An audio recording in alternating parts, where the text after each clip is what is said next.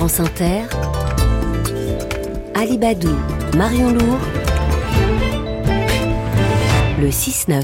Et votre invité Marion Lourd est auteur d'un dictionnaire critique d'Orelsan. Le rappeur triplement récompensé aux victoires de la musique l'an dernier et qui a donc euh, intéressé l'écrivain Nicolas Krestef McKinnon. Bonjour. Bonjour, merci de me recevoir. Euh, votre livre s'intitule Dictionnaire critique. Il n'est pas si critique que ça, en tout cas pas au sens négatif du terme.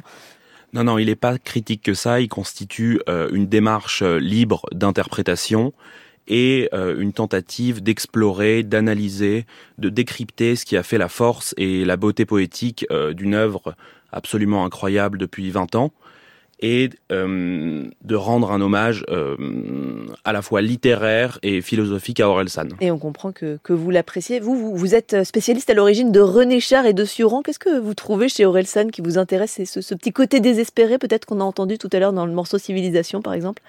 Oui, c'est vrai que j'aime beaucoup chez Orelsan l'expression euh, de la mélancolie, du désenchantement, mais j'aime aussi cet élan, cet enthousiasme et cette force de travail qui inspire une génération tout entière.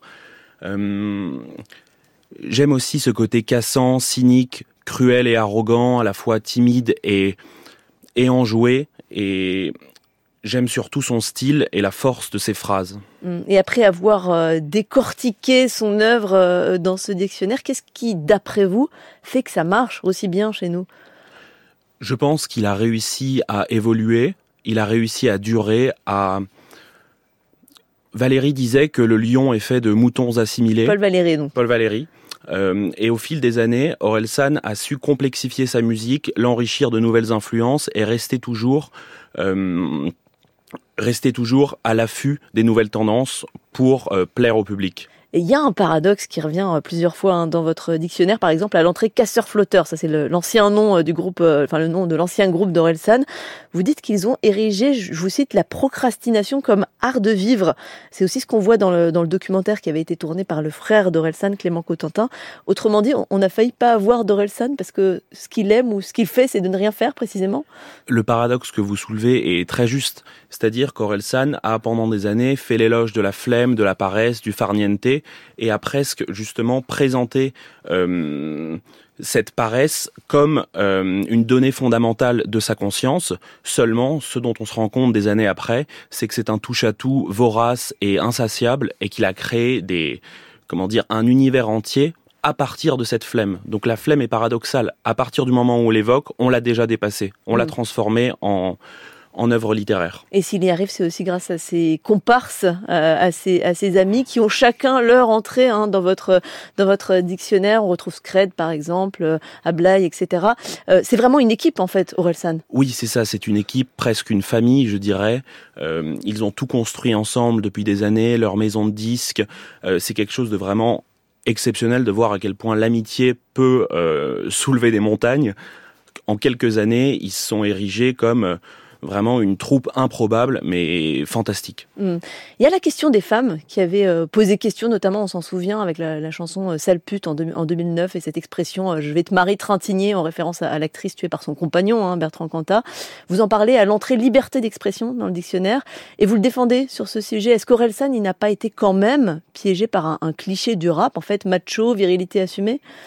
Alors, c'est ce que j'essaie d'expliquer. Évidemment, en tant que en tant qu'auteur, on peut difficilement cautionner ces chansons et on doit admettre qu'elles relèvent d'un mauvais goût, d'une maladresse, d'une fougue adolescente.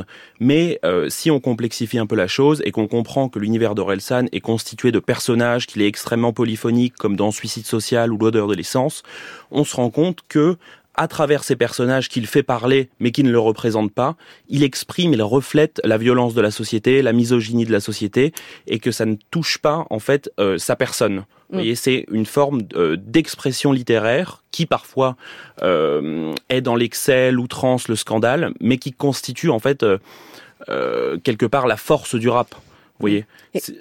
Il est question aussi de fidélité dans ce dictionnaire, fidélité en amitié, fidélité euh, en amour. Euh, en septembre dernier, Orelsan a signé un contrat de 15 millions avec la maison euh, Sony. Il a quitté Vagram, qui était sa maison historique. Ça, c'est un, petit, une petite entaille, d'après vous, à, la fidélité Oh non, pas vraiment. Je pense que ce sont des, des, des, affaires internes auxquelles je n'ai aucun... je n'ai aucun engagement là-dedans, mais ce que je peux dire sur la fidélité, c'est que Euh, Orelsan est quelqu'un d'extrêmement loyal, à mon sens, d'extrêmement généreux, qui est resté fidèle à sa ville, fidèle à sa famille, à ses mm. amis, à, sa, à son épouse.